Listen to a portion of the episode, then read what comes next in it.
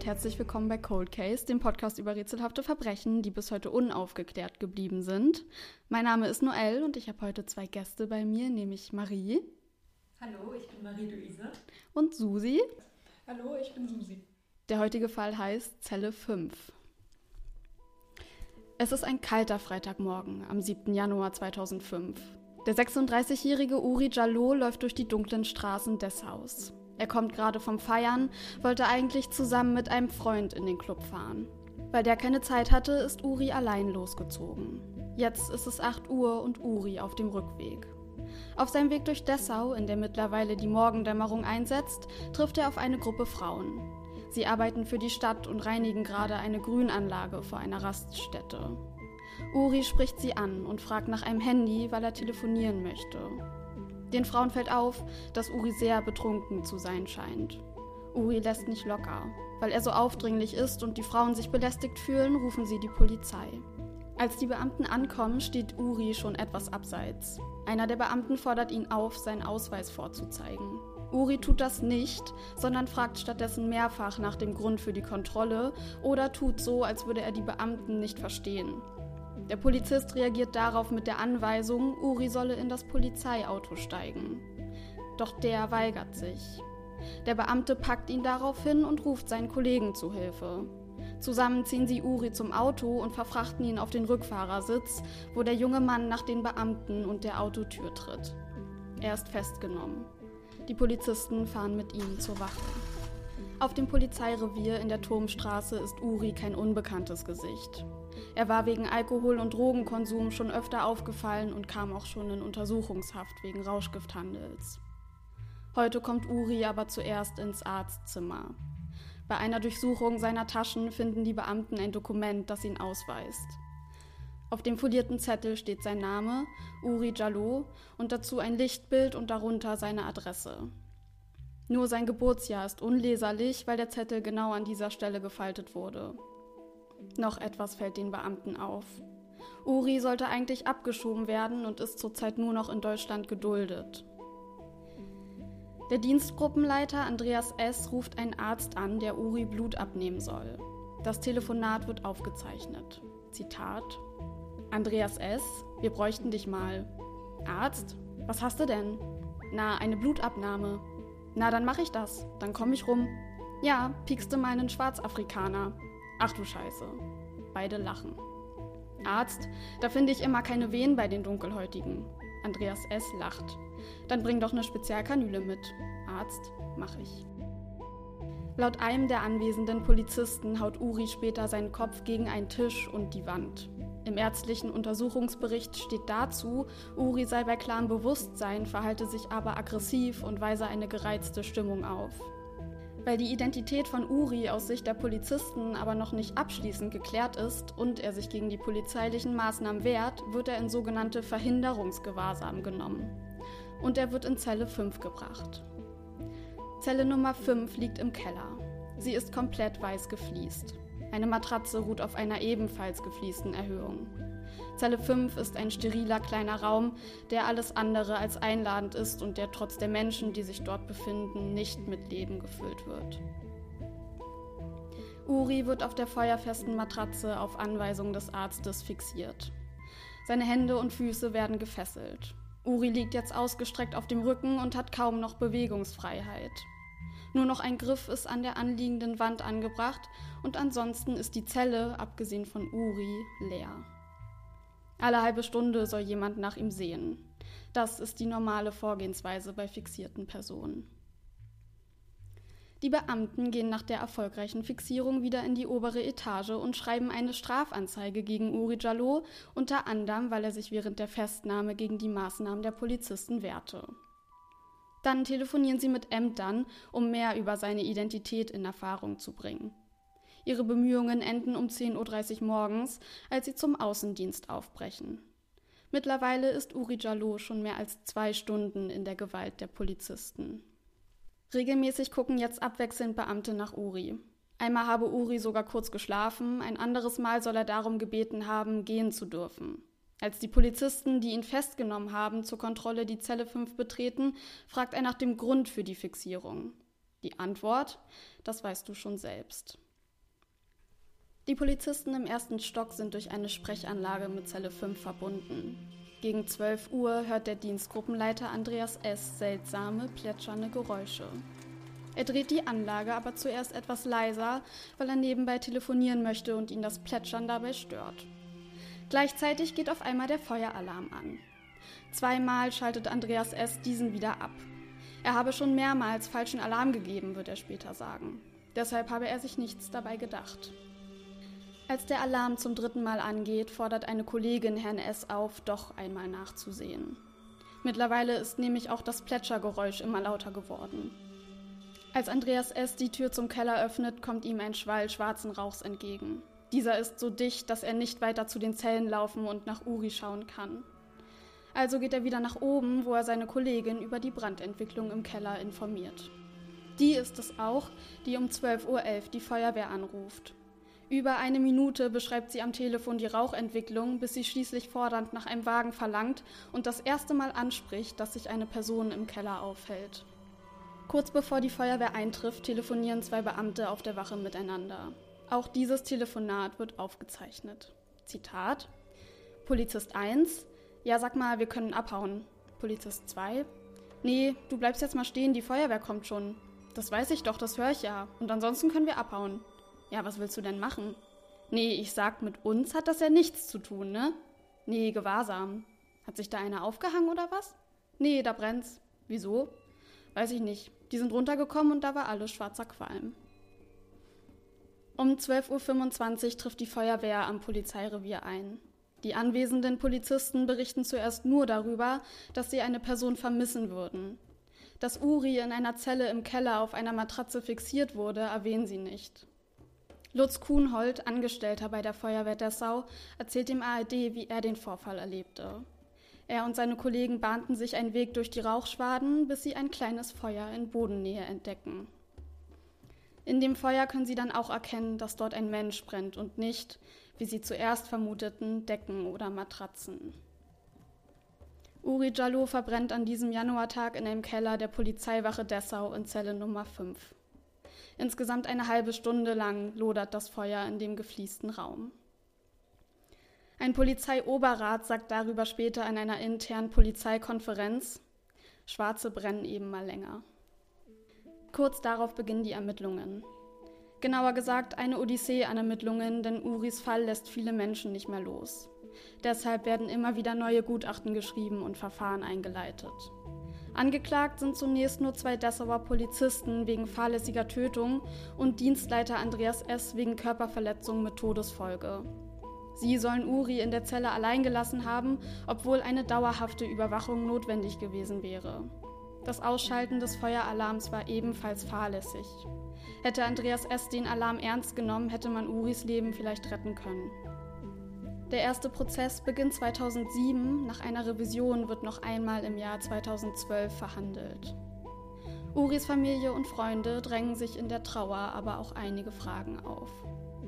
Die wichtigste, wie kann in einer komplett gefliesten Zelle ein Feuer ausbrechen? Es gibt zwei Antworten auf diese Frage. Die erste, Uri zündete sich selbst an und nahm sich so das Leben. Die zweite, jemand anderes zündete Uri an und ließ ihn dann verbrennen. Gerichtsmediziner untersuchen Uris Leiche. Laut der Obduktion stirbt Uri Jallo an einem Hitzeschock. Die Temperatur in seiner Zelle erreichte über 300 Grad. Die dadurch entstandenen massiven Brandverletzungen erschweren die Untersuchung der Leiche. Trotzdem wird festgestellt, dass Uri ein gebrochenes Nasenbein und verletzte Trommelfelle hatte.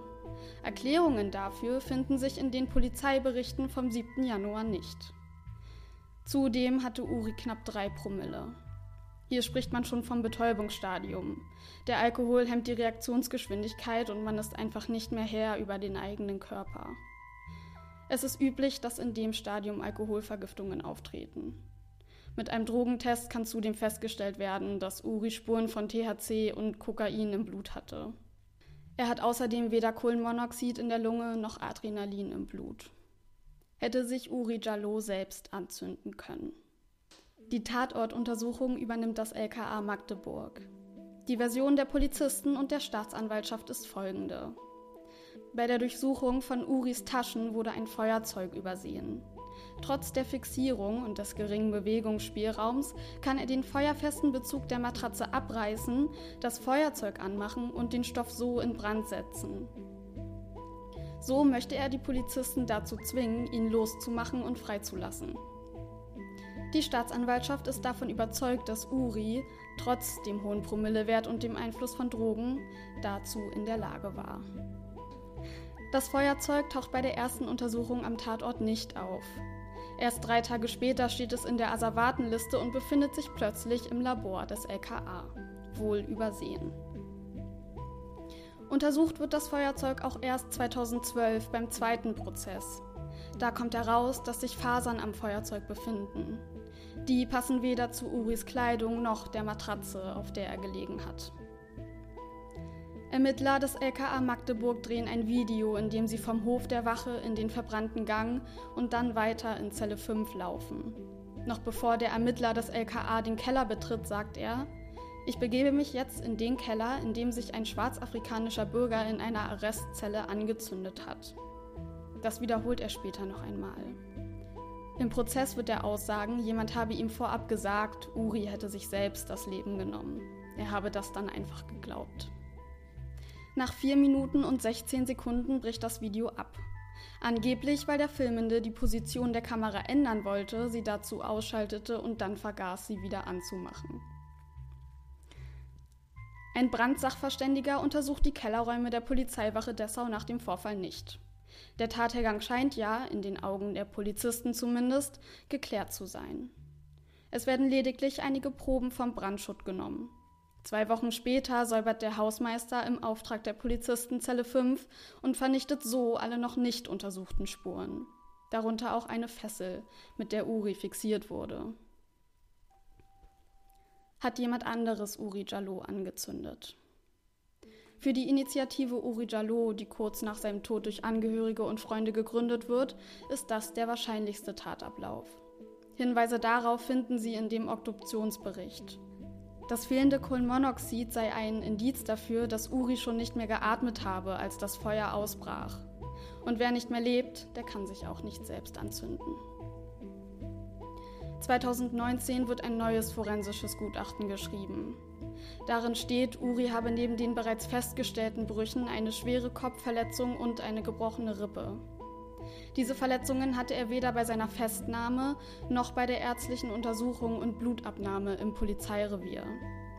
Der Gerichtsmediziner kommt deshalb zu dem Schluss, dass Uri von den Dessauer Polizisten schwerst körperlich misshandelt worden ist, bevor das Feuer ausbrach. Die Kollegin, die Andreas S. wegen der Plätschergeräusche darum bat, nach Uri zu sehen, gibt an, dass eine halbe Stunde vor dem Brand eine Zellenkontrolle stattgefunden habe. Sie hat über die Sprechanlage gehört, wie Uri mit Polizisten redete. Uri sei danach aufgebracht gewesen. Wer die Polizisten waren, ist unbekannt, denn die Kontrolle ist nicht protokolliert worden. Die Kollegin von Andreas S. zieht diese Aussage später zurück. Ein anonymer Polizeibeamter der Wache Dessau berichtet einer Journalistin später, er wisse, dass mindestens fünf seiner Kollegen Uri an seinem Todestag verprügelten. Außerdem wollen Zeugen eine Pfütze mit unbekannter Flüssigkeit vor Brandausbruch in Zelle 5 gesehen haben. Auch dem wird nicht mehr nachgegangen. Die Initiative Uri Jallo organisiert nach dem ersten Prozess eigenständig ein Brandgutachter.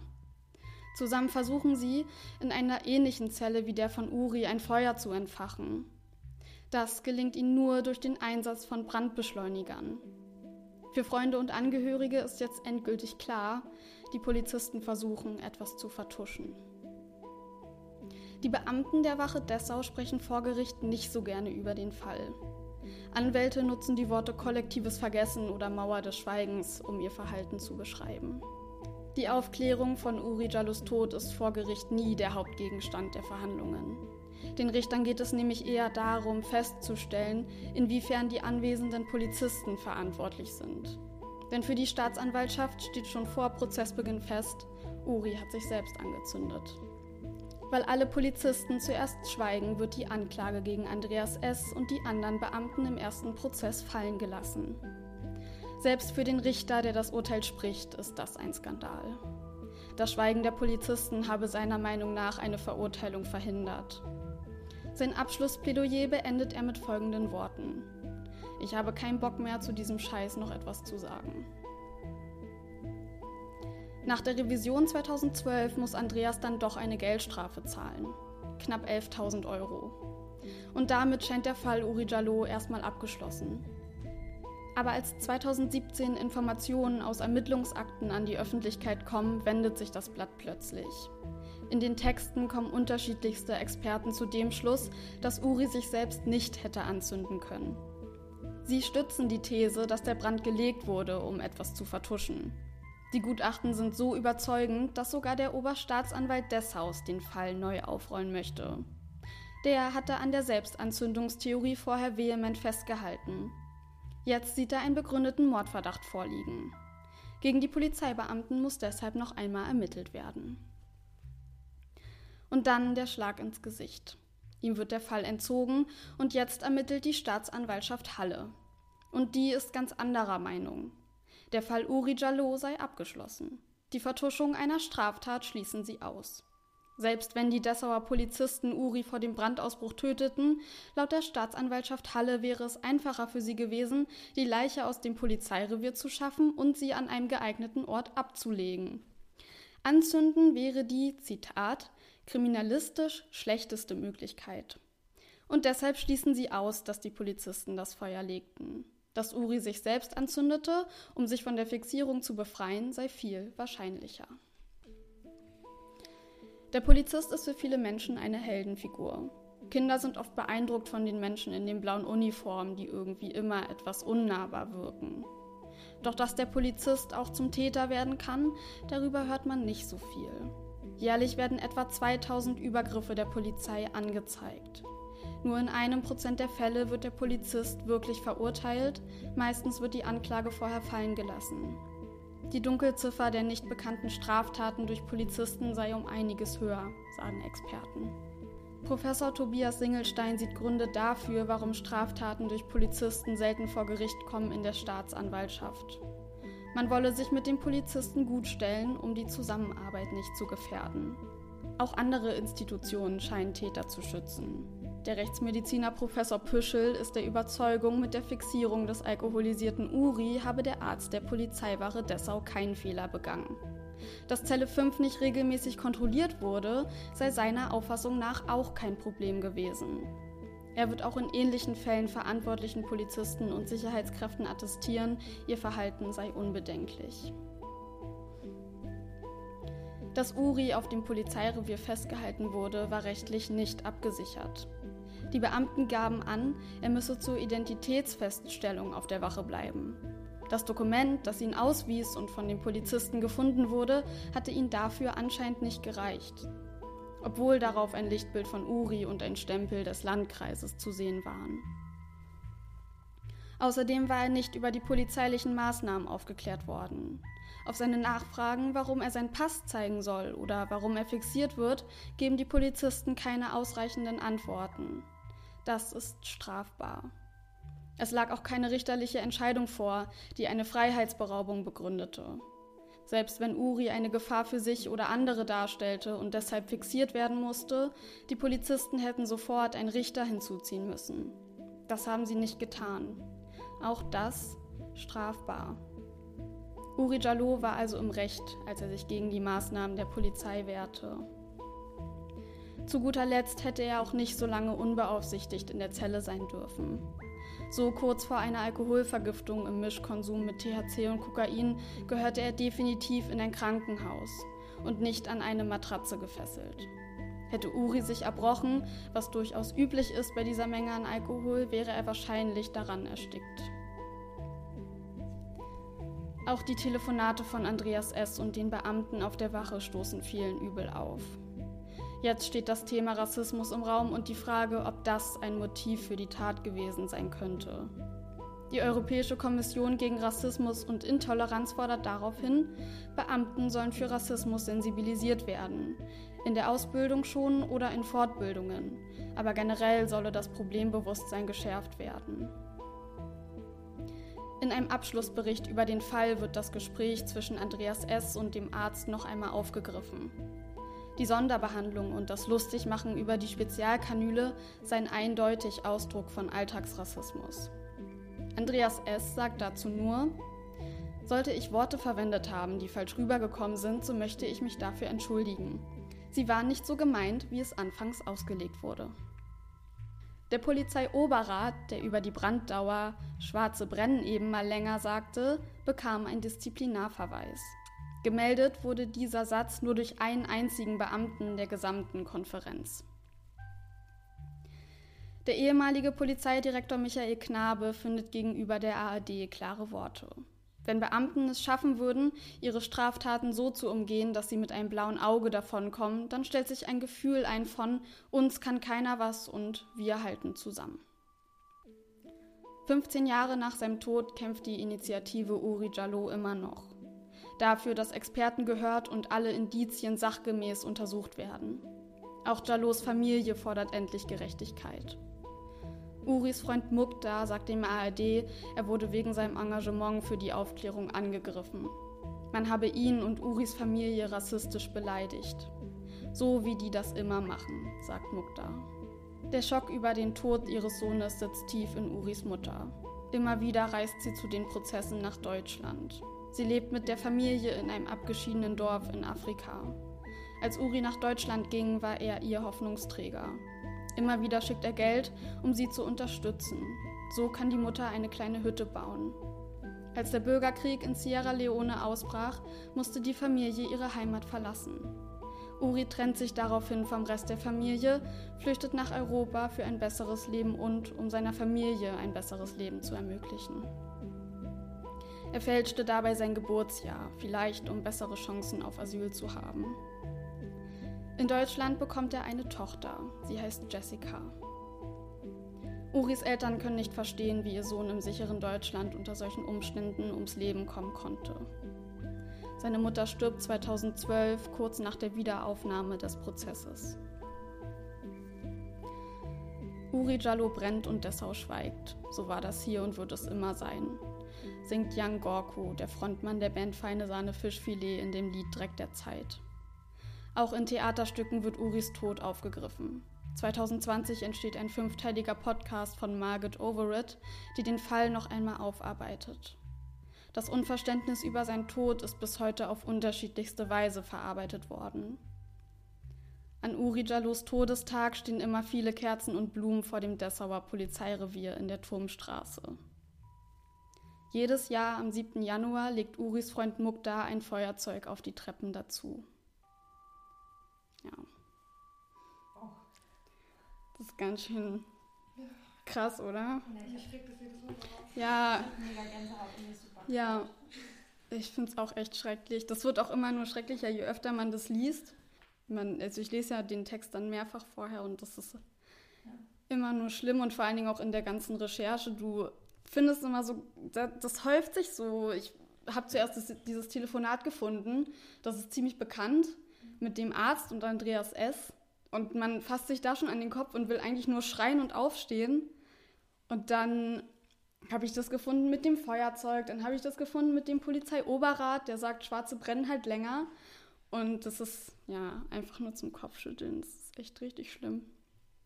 Der Fall ist halt ziemlich offensichtlich rassistisch motiviert. Und deswegen scheint es so unglaubwürdig, dass die Leute es nicht aussprechen gefühlt oder dass Ja. keine, Täti äh, ähm, keine Täter sozusagen äh, hinter Gitter sitzen. Das ist sehr schockierend und ein bisschen bezeichnend für unsere polizeiliche Struktur in Deutschland. Das ist wirklich schlimm. Ich habe generell noch mal ganz viele Zahlen zu dem Thema rausgesucht, aber eigentlich würde ich halt lieber mit euch einfach drüber reden und die irgendwie einschmeißen, wenn es angebracht ist, weil ich finde den halt so, ich finde das, was passiert ist, halt so aufwühlend und deswegen habe ich, also ich eher das Bedürfnis, ich möchte das einfach diskutieren und nicht nur mit puren Zahlen belegen. Okay. Es ist so allgemein einfach bescheuert, weil es so viele Stellen gibt, an denen Fehler gemacht wurden. Ja. Also, auch wenn es aus irgendwelchen magischen Gründen, sage ich mal, Selbstmord gewesen wäre, Mhm. gibt es so viel Fahrlässigkeit an diesem Fall. ja. dass es so oder so viele Schuldige gibt. Ja. Oder eben auch gerade vertuscht, das Feuerzeug, das im Nachhinein plötzlich wieder auftaucht, ja. wo man ganz klar sich denken kann, ups, wurde mal übersehen. Ja. Nee, so werden, sollten in der Regel Fälle nicht aufgeklärt werden, dass Ja. man Beweisstücke plötzlich wiederfindet oder verliert. ja, Ja, es ist generell, also ich fand es auch ganz schlimm, dass sie am Anfang, dass kein Brandsachverständiger in der Zelle war.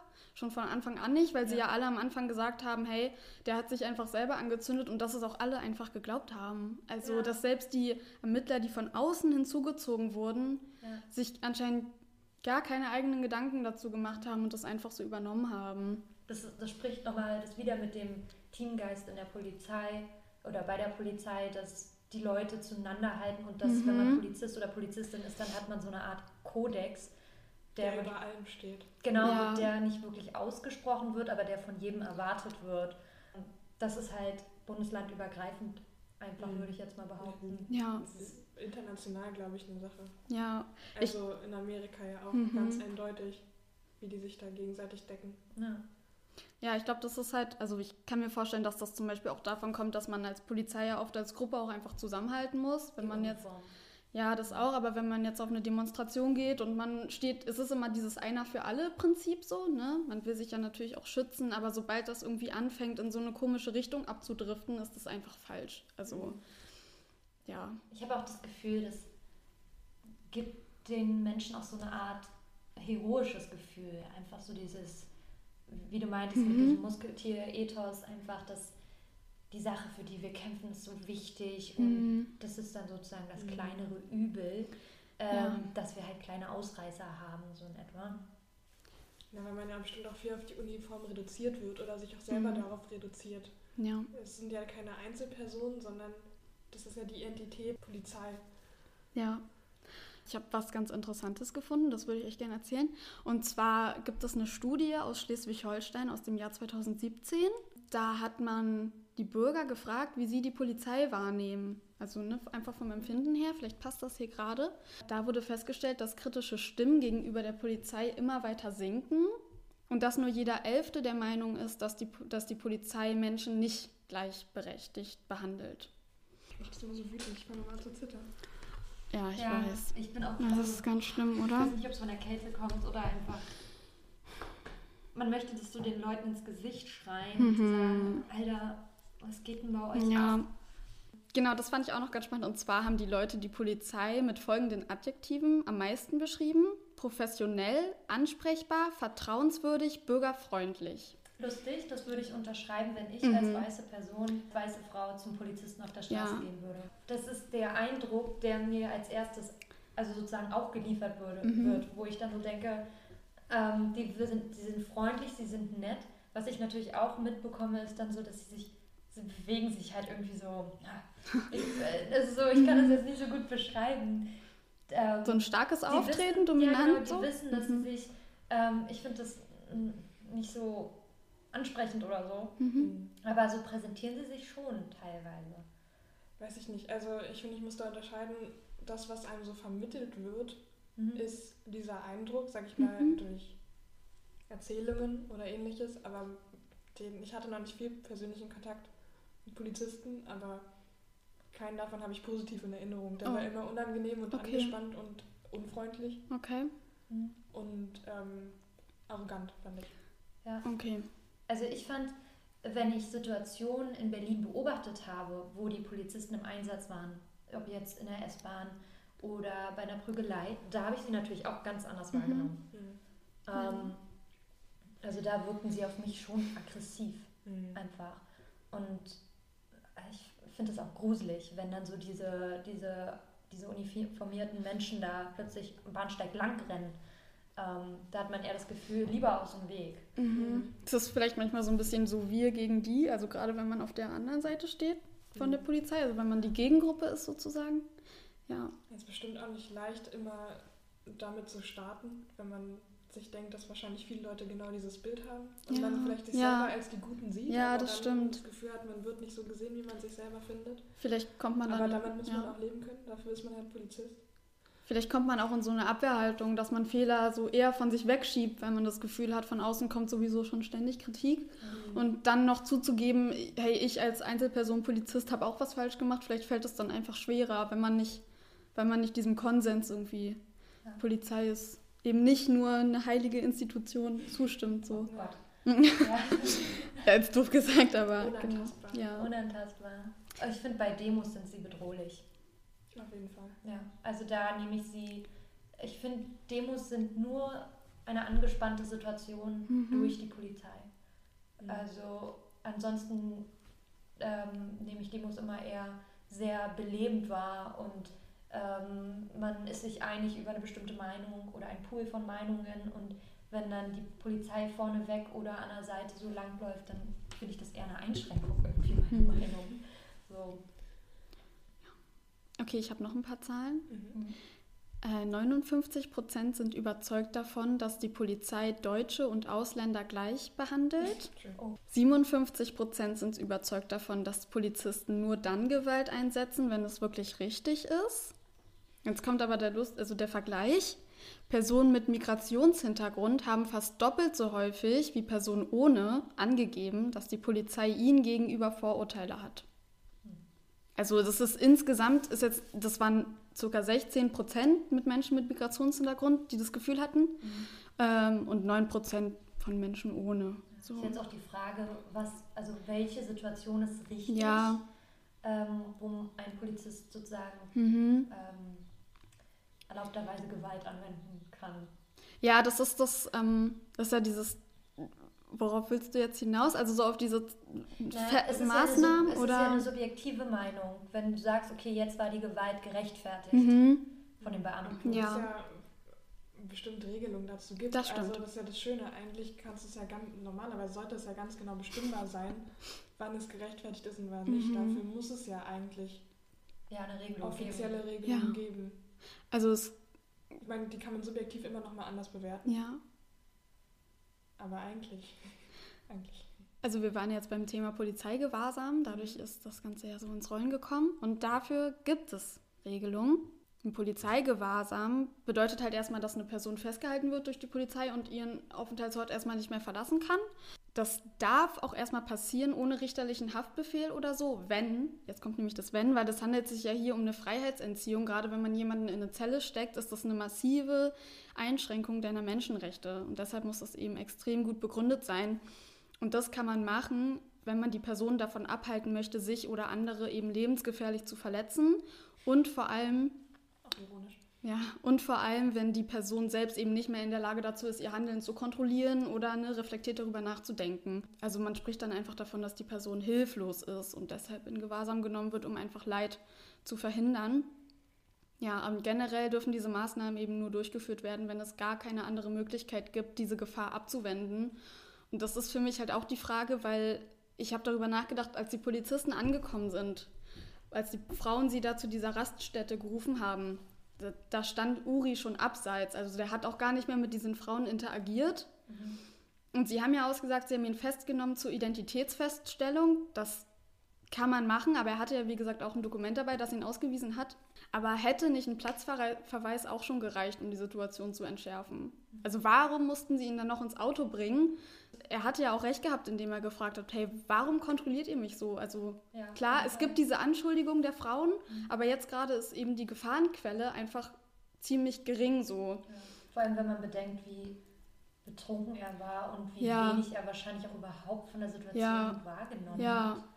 Und das Ding ist nämlich, das Kriterium, was es gibt, ähm, um Gewahrsam zu vollziehen, ist, dass die Situation eindeutig darauf hinweist, dass eben Gefahr passiert. Und es reicht nicht aus, wenn ein Polizist nur das Gefühl hat, dass was Schlimmes passiert, sondern es muss beweisbar sein im Nachhinein und es muss eben Tatsachen geben, die darauf hinweisen. Und wenn jemand daneben steht und vielleicht auch mit einem Platzverweis gegangen wäre oder wenn die Polizisten ihn um die Straßenecke vielleicht gebracht hätten, dann wäre ja. die Situation wahrscheinlich auch schon entschärft worden. Deswegen finde ich das halt so. Es klingt grausam. irgendwie dann so, als ob es schon von Anfang an eine Motivation ja, gab, genau. als er schon im Auto saß. Ja ihn zu belästigen. Ja. Zum, ja. Also das auszunutzen. Mhm. Dass er sozusagen zur falschen Zeit am falschen Ort mehr oder weniger war. Ich habe wahrscheinlich einfach die falsche Hautfarbe. Ja, ja und ich habe mir das nämlich auch gedacht, so er war ja auch noch ein Flüchtling und auch mhm. nur noch geduldet, jetzt mal ganz doof gesagt. Und ich habe auch gedacht, so wenn man da ein Klischeebild im Kopf hat vom schwarzen Flüchtling, der irgendwie Frauen belästigt, vielleicht ja. ist man da einfach anders in seiner Art, ne? Ja, dann sieht man da irgendwie eine ja. Begründung darin. Ja, genau. Aber das spiegelt ja nicht wieder, was du ja. gerade vorgelesen hast, dass du einen Beweis brauchst. Das spiegelt sich ja auch wieder in wenn man ja zum Beispiel Stalkerfälle verfolgt, mhm. da kann ja auch die Polizei rechtlich nichts machen, ja. solange der Stalker, die Stalkerin nicht gewalttätig wird mhm. oder persönlich ähm, extremst in die Privatsphäre der gestalkten Person ja. eindringt. Mhm. Und ähm, da muss es auch Beweise geben, sonst rührt sich die Polizei nicht. Ja. Das ist so der andere Nachteil daran. Ja. Wenn man einen unbedingten Beweis braucht. Nee, genau, auf jeden Fall hatte ich eben auch das Gefühl, dass hier irgendwie aus einem Vorurteil heraus Uri Jallo erstmal sowieso mit auf die Wache genommen wurde. Ja. Und ähm, ja, ich sag's mal so, es gibt ja in vielen von so Fällen gibt es ja keine eindeutigen Beweise, die belegen, dass wirklich rassistisch motivierte Sachen dahinter stehen. Aber wir haben eben dieses Telefonat. Ja. Und äh, die Aussage von dem ja. Polizeioberrat. Genau. Ja. ja, der das darüber gesagt hat. Und ich finde halt. Ja, man hat das Gefühl, ähm, dass sozusagen Alltagsrassismus wird ja viel geduldet. Mhm. Deswegen heißt er ja auch ja. Alltagsrassismus. Und daran, dass sie sich daran eben hochgeschaukelt haben. Ja. Und deswegen mussten sie es auch nicht begründen, weil es normal ja. ist, solche Witze zu, zu machen oder solche Aussagen zu tätigen, ohne dafür an den Pranger gestellt zu werden oder so. Ja, also es ist auf jeden Fall sehr unprofessionell und ich muss auch ehrlich gesagt sagen, also das hat der Richter, der im ersten Prozess diesen Fall betreut hat, auch gesagt, dass er der Meinung ist, diese Beamten hätten ihren Job nicht verdient. Die Beamten, die da geschwiegen haben, um sozusagen eine Verurteilung zu vereiteln, dass die einfach falsch in ihrem Job sind. Mhm. Und dieser Meinung schließe ich mich einfach an. Ja. Weil wenn du nicht in der Lage dazu bist, deine Vorurteile so weit zurückzuschrauben, dass du unvoreingenommen mit Menschen umgehen kannst, mhm. und wenn du nicht in der Lage bist, zumindest dein Bestes zu geben, alle Menschen gleich zu behandeln, dann bist du einfach im Polizistenberuf falsch. Ja, das ist auch so ironisch, weil nochmal, um auf die Demonstration zurückzukommen, ja. da ist es ja auch so, dass jeder Polizist muss an der Demo, also muss die Demo schützen oder mhm. mehr oder weniger durch die Stadt ja. führen. Und da ist es scheißegal, was für eine Demo es ist. Ja, es kann genau. eine Verschwörungstheoretiker-Demo sein, es kann eine rechtsextreme, es kann eine linksextreme ja. sein. Und da müssen sie auch ihre Meinung zurückschrauben. Und das klappt ja mehr oder weniger. Mhm. okay. Ich wollte jetzt keine Anschuldigung hier ähm, erheben, aber ich glaube ne. auch, dass die da mit einer bestimmten Voreinstellung ja. rangehen.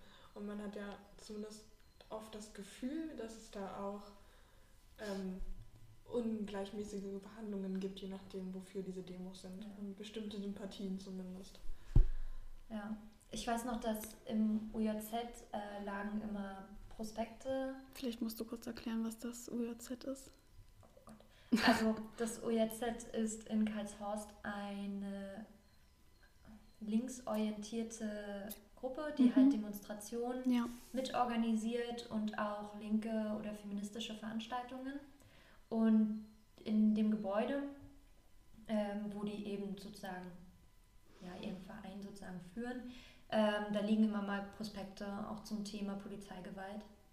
Und da gibt, also gibt es Schilderungen von systematischen polizeilichen Mitteln, die man sozusagen auch auf ähm, Fotos oder im Nachhinein nicht nachvollziehen kann, wie mhm. die mit Demonstranten umgehen, wenn sie zum Beispiel den Pass sehen wollen oder mhm. ähm, wie man sich generell auch verhalten soll, Polizisten gegenüber. Mhm. Ähm, ich wünschte, ich könnte jetzt dazu noch mehr sagen. Aber dazu gibt es auch eine ziemlich spannende Doku. Mhm. Ich habe auch eine Dokumentation dazu gesehen, also zu Polizeigewalt generell. Die ist vom erst, also von das erste Staatsgewalt, wenn Polizisten Täter werden. Die ist auch auf YouTube und die ist, ähm, beleuchtet nochmal zwei andere Fälle. Einmal von einer jungen Frau, die wurde auch zu Unrecht in Gewahrsam genommen und einmal von einem älteren Mann, der in einer Kneipe war das, glaube ich, war der was trinken und dann gab es halt eine Kontrolle und der ist dabei auch ums Leben gekommen. Mhm. Und das ist auch total spannend. Also die gehen auch nochmal auf die Zahlen ein und so weiter. Und das, ähm, die führen halt Interviews mit den Leuten, die beteiligt waren, aber auch mit unabhängigen Experten und so. Also es gibt ja eine Studie, die durchgeführt werden soll zu Rassismus in der Polizei. Mhm.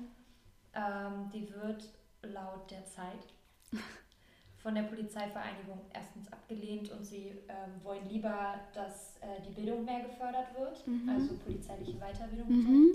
Aber ich finde, daran erkennt man auch schon ganz stark, dass, dass diese Studie, also Studien sollen ja eigentlich nur erstmal ein Gesamtbild abbilden ja. und im besten Fall dann dafür sorgen, dass man Maßnahmen ergreifen kann. Ja.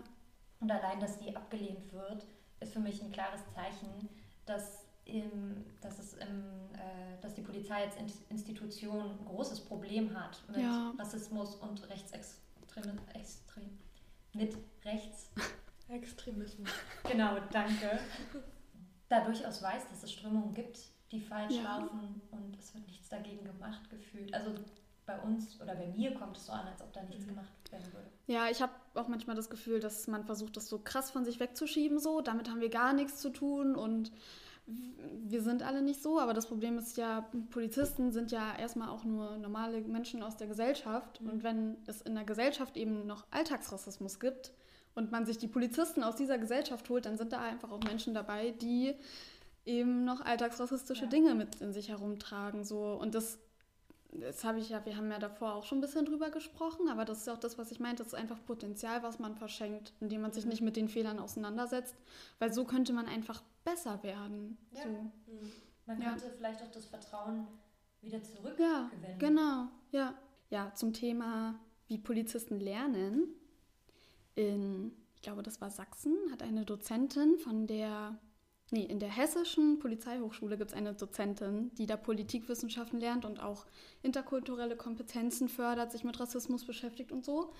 Und die hat dazu ein Interview gegeben und die hat gesagt, dass es sehr wohl in den Polizeischulen Workshops zum Thema gibt und auch immer darauf hingewiesen wird, dass man sich als Polizist selber reflektieren muss in seinen Taten.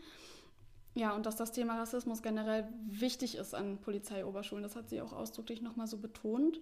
Und äh, sie meinte auch, dass versucht wird, den Polizisten nahezulegen, dass sie halt Teil einer Demokratie sind und Teil eines Rechtsstaates und dass deshalb eben ja, jeder sozusagen mit an einem Strang ziehen soll. Ich glaube, es gibt schon, also ich will das jetzt nicht abstreiten, ich glaube, es gibt halt Bemühungen, die dazu hinführen, aber ganz ehrlich, wenn du halt, gehen wir mal davon aus, jemand ist wirklich rechts ja. und wird Polizist, ob der dann in einem Workshop irgendwie da sitzt und denen das hinterher redet, aber ob er dann glaubt am Ende, ist ja die andere Sache, ne? Also, Man kann sich darauf nicht verlassen. Ja, das glaube ich nämlich auch. Da, das habe ich mir auch aufgeschrieben, äh, während mhm. äh, du uns von dem Fall erzählt hast.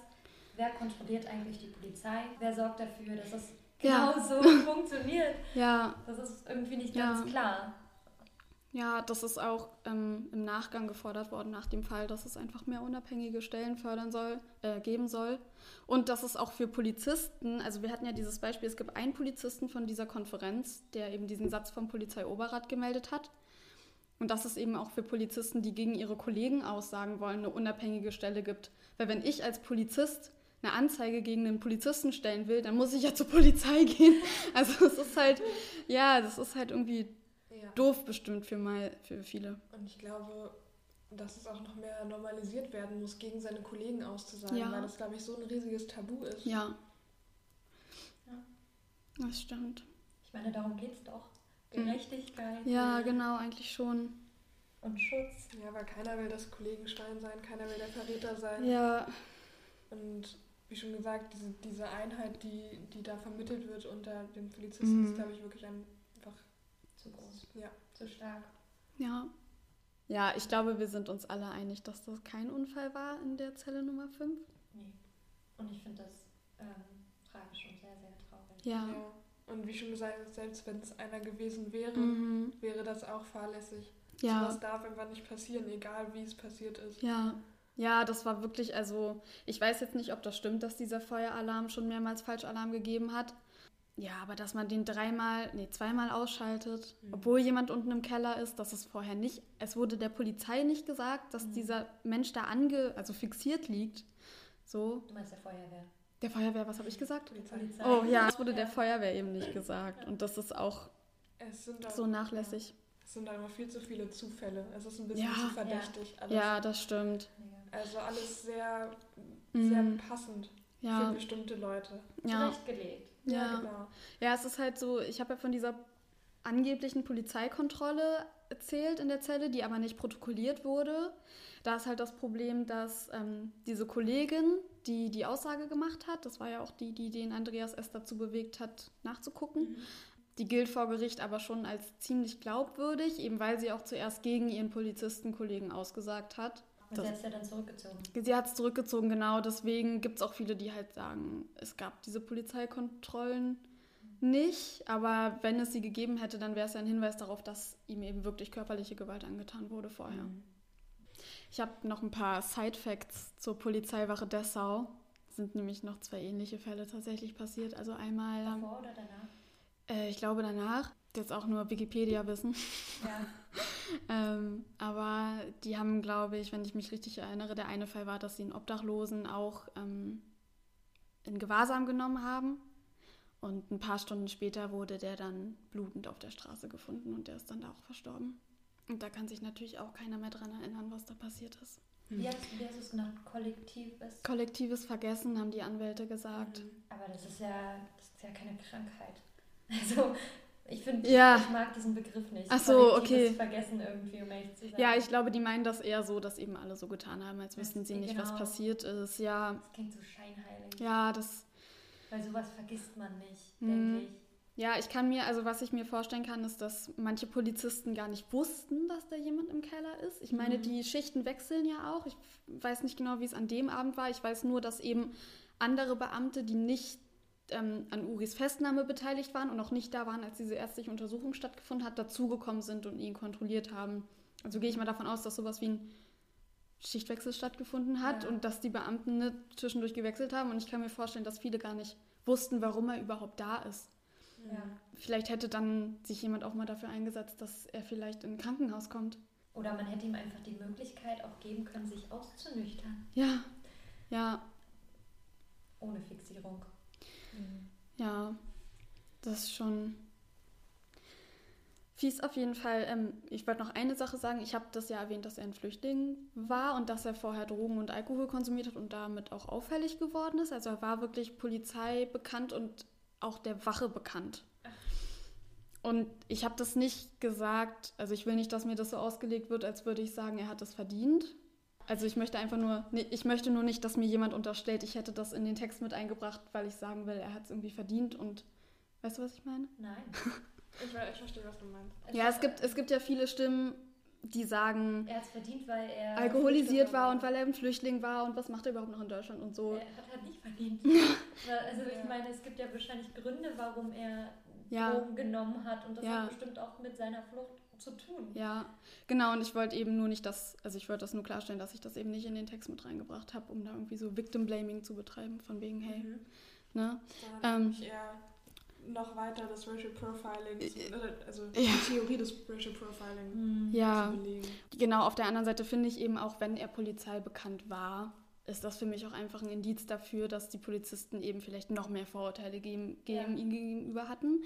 Macht es auch noch unverständlicher ja. mit der Identitätskontrolle, ja. wenn er ja. bekannt war. Ja. Stimmt. Mega. Ja, das ist sowieso so ein Ding, weil ähm, es gibt ja diesen Abschlussbericht über den Fall. Ja. Und da steht auch total viel über diese Identitätskontrolle drin, weil die Beamten haben nämlich bei Dutzenden Ämtern angerufen und nachgefragt, wer das denn ist. Ja. Und sie hatten ja diesen Zettel, da stand Name, Adresse, das, wo er gelebt hat. Es war ein Passbild mit drauf, es war halt alles mit drin. Das Einzige, was halt unleserlich war, war halt das sein Geburtsjahr. Und das wurde ihnen dann noch von anderen Ämtern sogar bestätigt. Mhm. Und sie haben ihn eben trotzdem nicht gehen lassen. Ja. Ja, und auch im Abschlussbericht sind die halt ähm, zum Schluss gekommen, dass mit diesem Dokument, was er eben bei sich hatte, seine Identität eindeutig belegt war. Also hätten sie ihn zur Identitäts Identitätsfeststellung auch gar nicht auf der Wache behalten, behalten dürfen. Das ist ja sogar noch schlimmer, dieser Fakt, dass sie ihn ja. eigentlich schon kannten. Jetzt vielleicht nicht namentlich. Nee, aber. Wenn ich mir einfach so die andere Seite davon angucke, in meiner Vorstellung sozusagen, das wäre jetzt nicht rassistisch motiviert und diese Tat wäre nie passiert, dann hätte man das so einfach lösen ja. können und es wäre nichts ja. passiert. Vor allem dann hätten sie ja auch gewusst, ob er aggressiv ist, auffällig ist oder ob er mhm. einfach nur in einem alkoholischen Delirium ist. Ja, eben. Ja, ich finde es auch ganz schrecklich, dass der, also dass der Arzt diese Fixierung angeordnet hat, weil man sich eigentlich denkt, hey, ein Mediziner ja. müsste doch die Stadien eines Menschen einschätzen können. Ja. So. Ja. Und vielleicht auch lieber nur mal sicher gehen, weil er ist eben das Fachpersonal. So. Ja. ja. Und ich weiß nicht, gibt es nicht auch eine Möglichkeit, vor allem wenn die Zelle aus Fliesen bestand und man ja. das Gefühl hatte, er könnte sich selbst und anderen wehtun, also vielleicht einfach mal irgendwie noch eine Matratze reinlegen? Ich weiß es nicht. Das klingt jetzt ein bisschen bescheuert, ja. aber es ist so, er hatte sowieso keinen Bewegungsspielraum. Also er hätte in dieser Zelle nicht mal aufstehen können. Das Einzige, was halt hätte gehen können, wäre, dass er sich vielleicht so hoch gedrückt hätte irgendwie. Mhm. Also es, er war halt praktisch. Zellen überhaupt existieren. Ja, er war halt praktisch unbewegbar. Und wie gesagt, wenn, also es gibt bestimmt auch Fälle, in denen das seine Richtigkeit hat. Es wird oft zum Beispiel, manche Leute werden ja auch in Gewahrsam genommen, wenn sie suizidgefährdet sind, ganz akut. Ja. Oder wenn sie ganz akut psychisch krank sind. Und mhm. dann sehe ich da, also kann ich die Notwendigkeit irgendwie verstehen. Natürlich muss es im Einzelfall abgewegt werden. Aber dass jemand halt erstmal so festgehalten wird, dass er sich eben im Zweifel, Zweifelsfall eben nichts mehr antun kann. Aber ja, man weiß ja auch nicht, ob das stimmt, dass er wirklich seinen Kopf da irgendwo gegengehauen hat. Das kam ja nur von einem der anwesenden Polizisten im Nachhinein. Das klingt eher wie noch was, um die Verletzungen mm. zu erklären. Ja. Das ist nur Spekulation natürlich. Aber ja schon gesagt, das ist alles ein bisschen zu passend. Ja. den ganzen Informationen, die dann nach und nach noch zusammengetragen mhm. werden. Genau, und es gab tatsächlich auch von der Staatsanwaltschaft, die, die haben sogar ein Video gedreht und sie haben jemanden auf, sie haben versucht, diese Zelle nachzustellen und die Matratze auf der Uri lag und ähm, haben versucht, in dem Video zu zeigen, dass es möglich gewesen wäre, dass Uri eben den feuerfesten Bezug abmacht, dann sein Feuerzeug aus der Tasche holt, dann das anmacht und dann noch den, den Stoff anzündet. Ja. ja, aber in dem Video hat zum Beispiel die Körpergröße nicht gestimmt, die Matratzenlänge hat nicht gestimmt, der, nicht gestimmt. die Abstände haben nicht gestimmt.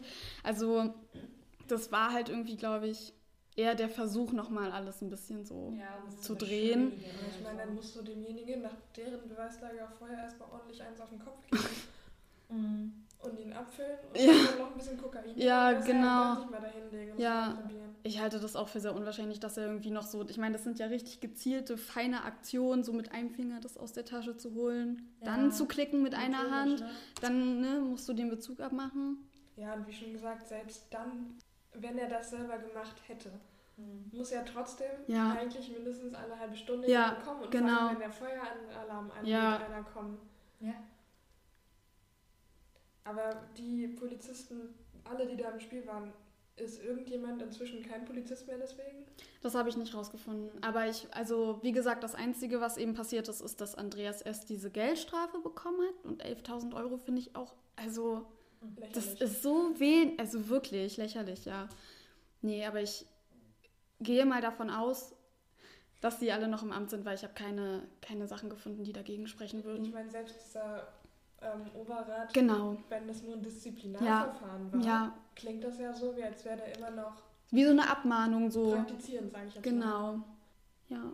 Ich finde schön, dass ich von vielen Ecken schon von dem Fall kenne, aber nicht immer das zusammengesetzt habe, dass es um, um, den, um die gleiche Person geht. Also, dass es hm. immer um Uri ging. Mhm. Ja, das ist total spannend. Es gibt ja, wie gesagt, auch super viele Lieder über ihn, wo das so angeschnitten wird. Mhm, so habe ich schon gesagt, also ich kenne eins, wo es komplett nur um ihn geht. Ah, okay. Und es war mir einfach nicht bewusst, dass es, ja. weil sein Name nicht genannt wird, ja. dass es um den gleichen ja. geht. Ich, meine Assoziation ist immer mhm. TU-Hauptgebäude, ähm, wo aus Post-its, ja. ich weiß nicht, ob es immer noch dran steht, aber immer über die Fenster einmal stand Uriallo, das war Mord. Ja. Wie heißt das Lied von Fanny? Fanny van Dan. Ähm, das heißt Sahara Sand. Können wir ja auch, kann ich ja auch in die Beschreibung mal machen. Mhm. Man singt immer ähm, was ist gefährlicher, rassistische Polizisten oder Sahara-Sand? Hm, Sahara-Sand. Eine Sache hätte ich tatsächlich noch. Mhm. Und zwar geht es halt um diese Flü Flüchtlingsproblematik. Ich habe ganz lange überlegt, ob ich das überhaupt mit reinnehmen soll, weil ich eigentlich solchen Menschen eben keinen Raum geben möchte, um ihre Meinung zu vertreten. Den Gegnern, nicht den Geflüchteten. Nein, nicht den Geflüchteten, oh Gott, nein.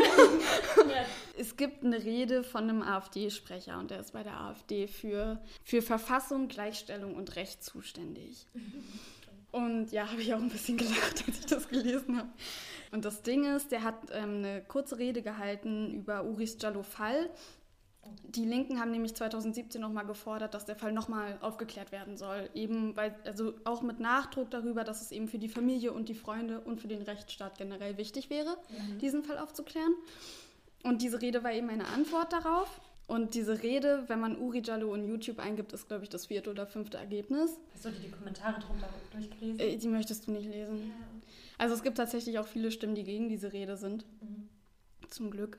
Ja, auf jeden Fall habe ich mich dann doch entschieden, das äh, mit reinzubringen, einfach weil ich dem irgendwie eine Gegenstimme geben möchte. Was sagt er denn genau? Ich würde es euch erstmal vorspielen und ich schneide dann hier die wichtigsten Sätze sozusagen mit rein. Uri Jallo war das nicht der Afrikaner, der 2005 am helllichten Tag in Dessau unter Alkohol- und Drogeneinwirkung Frauen bedroht und belästigt hatte und deshalb von der Polizei unter heftigem Widerstand in Gewahrsam genommen worden ist? Oder ist er einfach nur zufällig in die Zelle gekommen?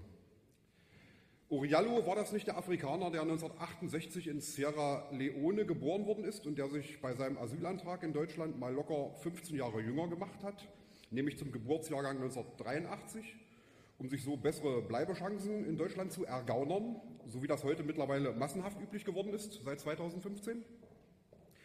Uriallo war das nicht der Afrikaner, der sich mit seiner Duldung nach bereits abgelehnten Asylverfahren immer noch vier Jahre in überflüssiger Weise in Dessau aufgehalten hat? Ich glaube genau, das war dieser Afrikaner. Den einzigsten Vorwurf, den man der Landesregierung machen kann, ist der, dass sie schon damals bei der Abschiebung wegen Laschheit versagt hat.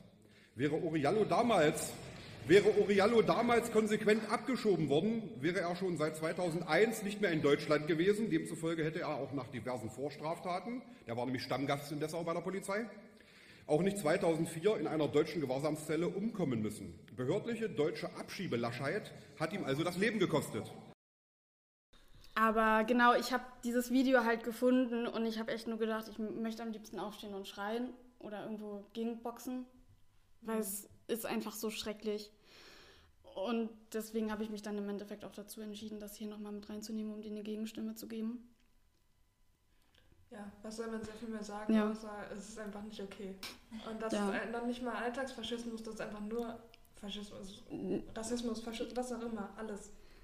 Ich finde es halt so schrecklich, weil ich habe das Gefühl, sie versuchen ihm, nur weil er alkoholisiert war und anscheinend drogenabhängig, und weil er eben in Deutschland nur geduldet war, irgendwie abzusprechen, dass er ein Recht auf, ein Recht auf Leben und auch ein Recht auf richtige ja, ja, und auf richtige Behandlung. Und das finde ich geht einfach nicht. Das geht halt in keinem Fall. Egal wie was für Dinge ein Mensch vorher gemacht hat jeder Mensch hat das Recht gerade wenn es um offizielle staatliche Einrichtungen geht ordentlich und richtig behandelt zu werden. Auf jeden Fall. Also implizieren tut er ja damit wer ist ein Weißer ja. gewesen dann hätte das, gäbe es das Recht zur Aufklärung und sonst nicht. Also ich, das ist einfach das ja, falsch. Ja, das stimmt. Ähm, ja, wie gesagt, ich finde es auch ganz schrecklich, dass er sagt, wenn er abgeschoben werden würde, ja, dann wäre er so.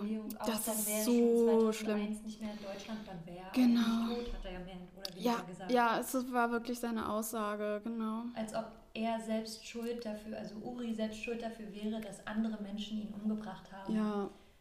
Daran kann man nicht ja. schuld sein. Ja. Also ich weiß nicht, wie es formulieren soll. Genau, also er hat auch, ähm, am Ende geht er halt auch noch gegen die Linken und sagt, die würden halt die Polizei als Verbrecherbande darstellen ähm, und dass die AfD natürlich vollstes Vertrauen in die staatlichen Institutionen hat. Na klar.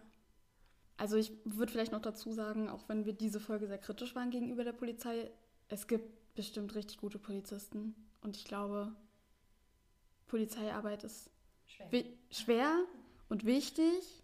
Und ja, es geht ja hier irgendwie nicht darum, die Polizei irgendwie sinnlos zu bashen oder ne, also. zu verteufeln, genau. Es geht einfach nur darum, halt, dass gerade das Ding ist, wenn bei der Polizei sowas passiert, ist es halt schlimm, mhm. weil sie eben eine staatliche Institution sind ja. und weil sie eben eigentlich Menschen auch beschützen sollen. Und genau deshalb ist es eben wichtig, über sowas zu sprechen. Ja. Okay, ich wollte eigentlich nur noch mal sagen, dass wir im Generellen über die Institution Polizei geredet haben und nicht über den Menschen persönlich. Genau. Also dass es ein strukturelles Problem ja. ist und dass die Kritik auf jeden Fall angebracht ist und mhm. äh, dass da sich Dinge auf jeden Fall ändern müssen. Ja. Und ich meine, wenn die Institution sich ändert, dann ist es sehr wahrscheinlicher, dass sich auch die Menschen dahinter verändern, ja. weil sie sich an die neue Lage anpassen müssen. Hast du irgendwelche Sachen noch, irgendwelche den Call to Action, irgendwas, was man noch dazu sagen kann, ob man aktiv werden kann, wie man helfen kann? Ja, es gibt die Initiative Uri Jallo immer noch. Ähm, die haben 2019 ein sehr gutes Video hochgeladen, wo die den ganzen Fall nochmal zusammengefasst haben. Und wie gesagt, sind die halt immer noch aktiv. Also falls man da sich melden möchte, kann man das immer noch tun. Mhm. Also ich denke mal, da können jede Unterstützung gebrauchen. Ist das Video über YouTube? Ja, mhm. ja. Die haben, glaube ich, auch auf ihrer Internetseite einige Polizeiakten, Obduktionsberichte und so. Also da ist auch nochmal eine Quelle, falls jemand auf die offiziellen Sachen zugreifen möchte. Und den Abschlussbericht über den Fall gibt es auch mhm. im Internet zu finden, kann sich auch jeder angucken. Ist der sicherlich auch in den Quellen? Der ist in den Quellen, ja. ja. Da war auch, dass, einfach, dass es wichtig ist, dass egal wie lange es her ist, es wird nicht egal. Und ja auch wenn jetzt so die große Welle mit Black Lives Matter inzwischen vorbei ist, dass es einfach nicht gleich wieder in Vergessenheit geraten sollte, mhm. nur weil jetzt keine Demos mehr dazu stattfinden gerade oder so, man mhm. nicht auch mal wieder zum normalen Leben zurückkehren kann, sondern es bleibt ein Problem und es gibt immer wieder solche Fälle. Ja. Und man kann sich auch mit seinem persönlichen Verhältnis dazu auseinandersetzen. Ich glaube, mein Abschlusswort ist einfach, sich seine Vorurteile nochmal durch den Kopf gehen zu lassen und mal seinen eigenen Alterswert genau. genau. Ja, genau. Sich zu reflektieren. Und wenn man mit Menschen umgeht, sich halt zu fragen, warum gehe ich so mit diesen Menschen um? Hat das jetzt irgendeinen ja. besonderen Grund? Bin ich gerade irgendwie voreingenommen oder so? Ja, und einfach offen zu bleiben auch. Für, also sich immer selber zu reflektieren und offen zu bleiben dafür. Ja, Kritik annehmen. Ja, genau. Ähm, und umsetzen. Ja. Ja, ich glaube, das war's dann, oder? Also. Hey. okay. Schwierig. Ich habe das Gefühl, man kann der Sache gar nicht gerecht werden. Das stimmt. Manchmal habe ich das Gefühl, so, warum soll gerade ich jetzt was dazu sagen? Es gibt Leute, die können viel mehr und viel Besseres dazu ja. sagen, aber ja. eigentlich sollten wir ja alle uns dagegen ja, aussprechen. Das stimmt. Also es ist ja auch wieder richtig, es zu machen. Ja, ja, deswegen habe ich euch auch heute eingeladen, weil ich eben das Gefühl hatte, ich würde dem Fall alleine nicht so gerecht werden. Mhm. Und ich finde es, also ich finde es halt gerade, ich finde es irgendwie gut, den Fall bekannt zu machen und ihn deshalb eben auch vielen mhm. Leuten irgendwie nahezubringen. Ja, also wie schon gesagt, ich finde es immer schön, dann am besten noch weiter zu verweisen, ja, wie du es ja auch gemacht genau. hast, eben auf Leute, die da noch mehr aktiv sind, ja. die da noch mehr drüber wissen, noch mehr zu sagen können. Hm. Dann bedanke ich mich ganz herzlich bei euch. Vielen Dank. Und ich glaube, alle, die jetzt zugehört haben, müssen erstmal ganz groß durchatmen. Und wir bestimmt auch. Mhm. Ja, und ansonsten hoffe ich natürlich, dass ihr in zwei Wochen wieder reinhört. Ja. Und bis wir uns zur neuen Folge sehen. Und wenn ihr mich unterstützen wollt, dann könnt ihr gerne bewerten oder dem Podcast folgen oder auf Instagram vorbeischauen. Und da könnt ihr mir auch gerne eure Gedanken zu dem Fall dalassen. Feedback, Kritik, Fallvorschläge, Verbesserungen, alles Mögliche. Ja. Und damit verabschieden wir uns. Tschüss. Tschüss.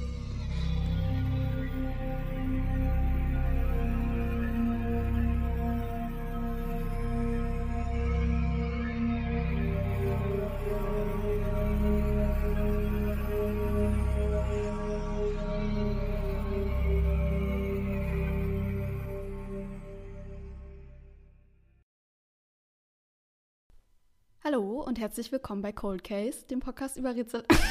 Susi. Hallo. Okay.